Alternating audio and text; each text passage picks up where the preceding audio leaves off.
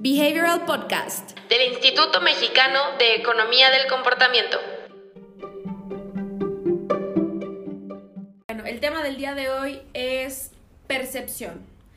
Como ustedes habrán visto ya en el libro de Choice Factory de Richard Shotton, es un libro, libro que habla bastante sobre la percepción. Yo creo que la forma en la cual presentas o mencionas las características de tu producto o de tu servicio va a cambiar completamente la percepción y eso le puede agregar incluso más valor a los productos aunque no lo tengan tanto.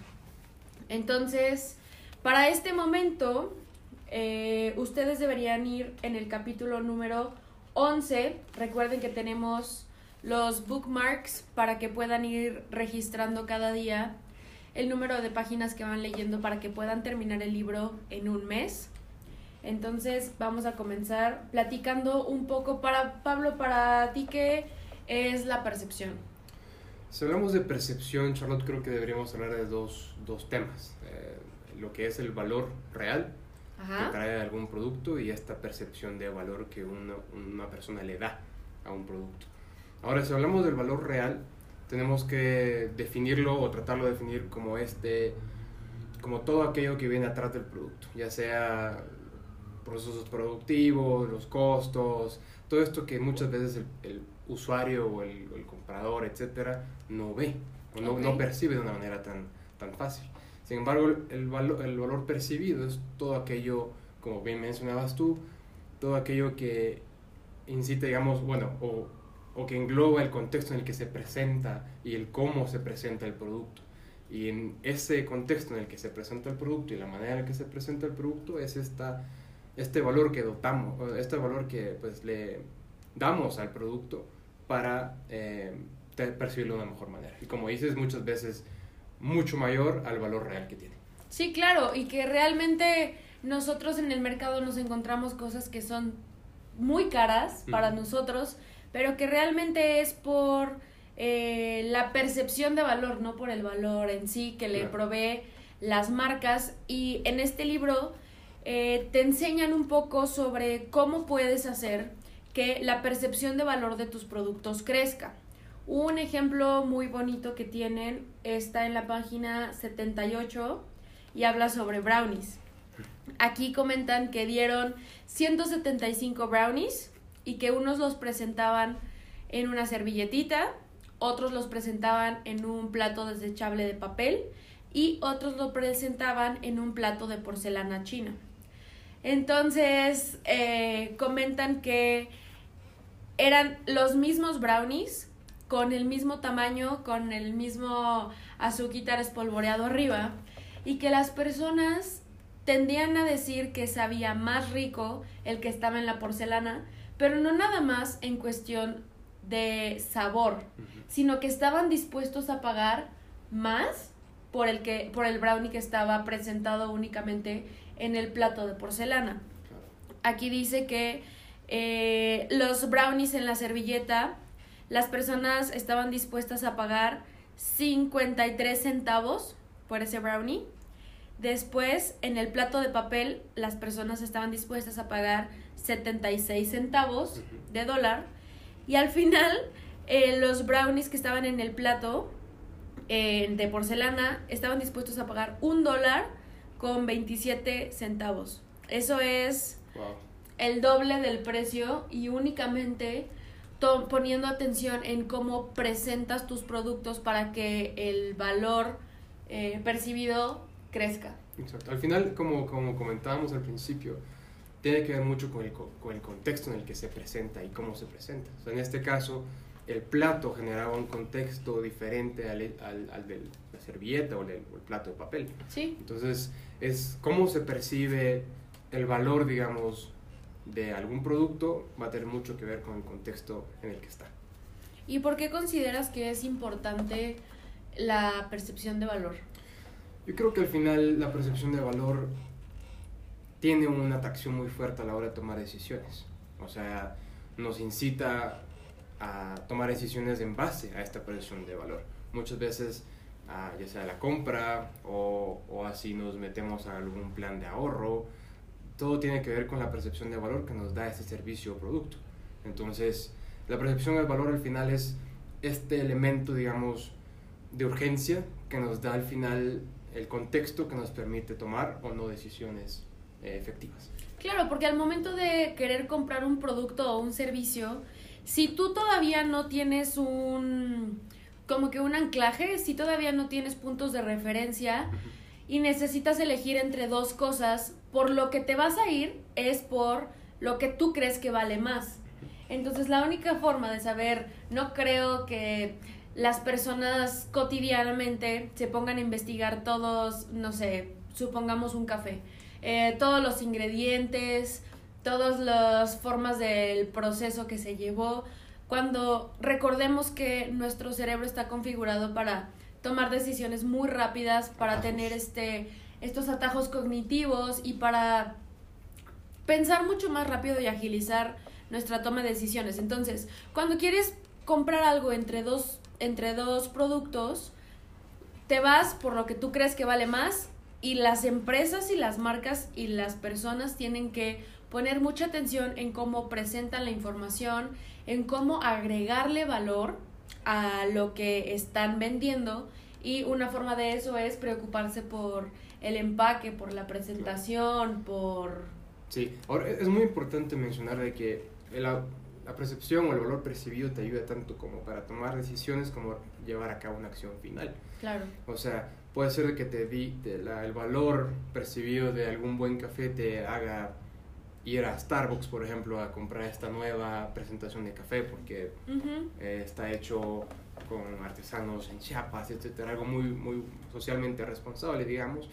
Pero es importante que este valor percibido también esté en la última milla, en el punto en el que vas a comprar el café. Exactamente. Que no, que no solo se quede en, en llevar a la intención a una persona, sino que realmente esa, ese valor percibido se traslada a la última milla donde la persona tiene que tomar la acción final. Y por ende es importante que las empresas, las organizaciones, tomen en cuenta que tanto debe ser eh, tomada en cuenta para llevar a la persona a la intención y por ende también a la acción. Exactamente. Exactamente. Y en otro capítulo, que es el Bias 9, Price Relativity, me encanta este capítulo porque eh, parafrasean a Rory Sutherland. Mm. Recordemos que Rory Sutherland es un, un personaje increíble en el tema de publicidad y de economía del comportamiento. Él está en Ogilvy, que Ogilvy es una agencia de publicidad, que tiene un apartado que se llama Ogilvy Change, en donde las personas eh, se enfocan en, eh, la en la economía del comportamiento, pero en temas de publicidad. Entonces, eh, aquí hablan sobre cómo puedes darle más valor a tus productos cambiándolo de cambiándolo de lugar de la competencia. Por ejemplo, hablan sobre Red Bull. Entonces, cuando lanzaron Red Bull, es una bebida energetizante con no sé qué tantos ingredientes. Entonces, lo que no sabían era si lo iban a poner en el área de refrescos, porque no es un refresco en sí, o en el área de vitamínicos, que tampoco son vitaminas. O sea, entraron en un dilema que si lo ponían junto con los refrescos, iba a ser un producto muy caro. O sea, estamos hablando que una lata en promedio de Red Bull cuesta que 30 y 35, 35 pesos. Y una lata de Coca-Cola, pues posiblemente te cuesta 10, 12 pesos. Entonces, cuando tú lo pones en un, en, en un contexto comparándote con algo que ya existe, puede ser que la gente no lo acepte y diga, no, ¿por qué me estás cobrando tres veces un, un producto pero aquí como jugaron para darle más valor a las latas es pues hacerlas como más delgaditas. Entonces así las personas dicen, oye, ya no es la misma capacidad que una lata de Coca-Cola normal, sino que por alguna razón la lata es más delgadita, es más chiquita, es más caro. Las personas lo ponen ya en una categoría diferente que no es la misma de, de los refrescos. Entonces así pudieron jugar con la percepción de valor y se crea este nuevo producto que dices no es un refresco, pero no son vitaminas, pero sí estoy dispuesta a pagar treinta y tantos pesos por esta lata que me va a dar energía o que lo que sea, pero se, se enfrentaron en ese problema de, de cómo poner, introducir en el mercado un producto nuevo con una presentación diferente que tuvieron que hacerlo así para poder tener una percepción de valor diferente. Claro. otro ejemplo muy interesante, por ejemplo, ahorita mencionabas Red Bull y Coca-Cola. Al final, o sea, sí te, pues, es una bebida con azúcar, etcétera, pero pues digamos tienen componentes diferentes. Eh, un ejemplo tal vez más con ejemplos más similares es em, digamos el hecho de, de, las aguas minerales. Por ejemplo, tenemos este caso del, del agua mineral Evian, una marca francesa, ¿sí? Y tenemos por ejemplo Peñafil, ¿verdad? que también vende agua mineral. Entonces, al final son, son productos que su valor real, o sea, su, su valor, su sabor, su, su, su, calidad, digamos, podría decirse, que puede ser muy, muy parecida. Peñafiel dice que su producto viene de manantiales y de, eh, bien dice que de los, de las Alpes francesas. Al final son fuentes, digamos, muy puras, naturales. Al final, em, eh, podríamos decir que su valor real debería ser igual, o sea, el agua debería ser igual.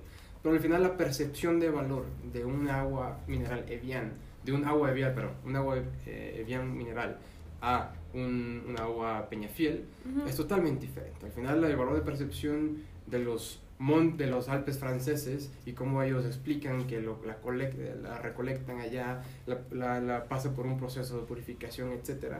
Tiene una, una, percepción de valor mucho más alta y por ende estamos dispuestos a pagar por esta botellita, botellita con los, los Alpes franceses ahí resaltados, mucho más que por un Peñafiel. Entonces, ahí es un, es, un, es un, ejemplo de cómo muchas veces el valor real y, la percepción de valor están, digamos, no alineados. Exactamente, y ahorita que comentas el proceso que tiene para la purificación del agua, una herramienta muy valiosa para poder darle más valor a tus productos, servicios, procesos, es utilizando un esquema. El, el, el tema del esquema es que le damos más credibilidad a un proceso que está diseñado de alguna forma que parece esquemática.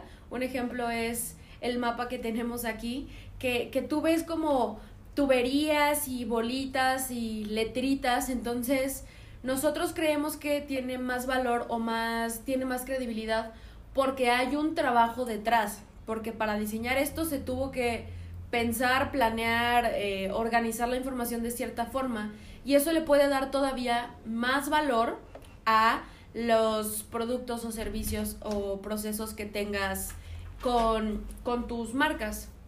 Igual otro ejemplo de percepción de valor muy interesante es las videollamadas. Mm. las videollamadas, las videoconferencias, las juntas eh, por videollamada, pues suelen ser pensadas como la versión pobre, la versión barata de tener una junta, de que las personas posiblemente les dé flojera ir a otro lugar y que tengas que hacer una videollamada.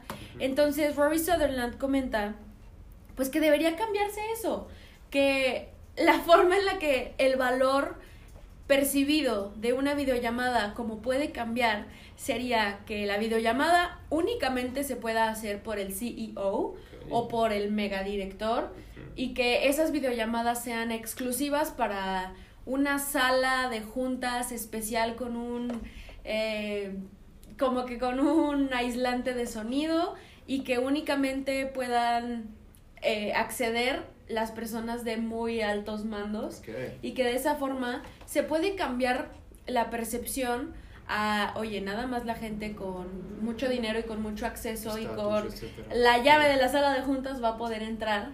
Entonces me gusta mucho ese ejemplo porque puede ser algo tan sencillo como cambiar la perspectiva de una videollamada, de una bebida energetizante, de lo de los brownies.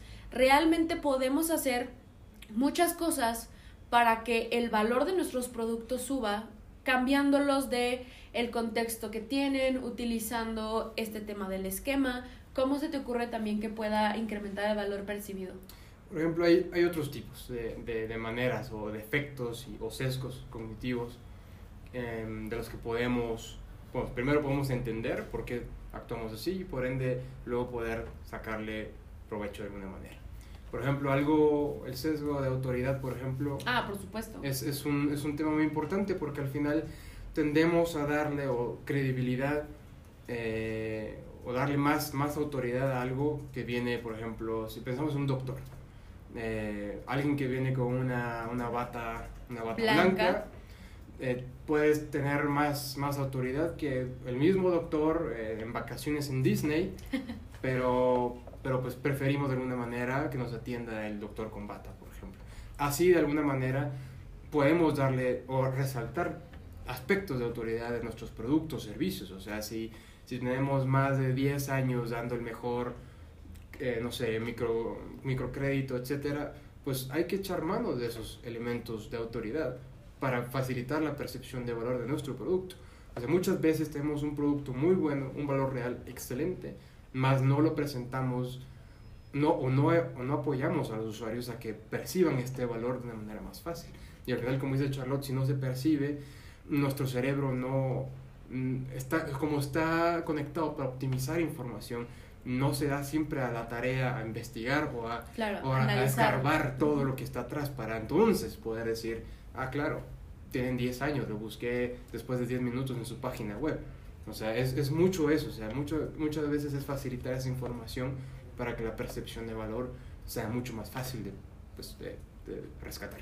Exactamente, entonces para terminar con la sesión del día de hoy, estuvimos hablando sobre la percepción, que eh, existe el valor real de los productos, el valor funcional y que por este tema existe la, el valor percibido que se puede incrementar utilizando distintas herramientas de economía del comportamiento como lo es autoridad, que es el que acabas de mencionar, eh, el del esquema, que también te puede dar placebo, el heurístico representatividad podría ser también, o sea, hay muchos final que pueden darnos esta inercia de percepción. Exactamente. Y que las personas no van a ponerse a analizar absolutamente todos los productos y todos los servicios y todas las decisiones que tienen que hacer.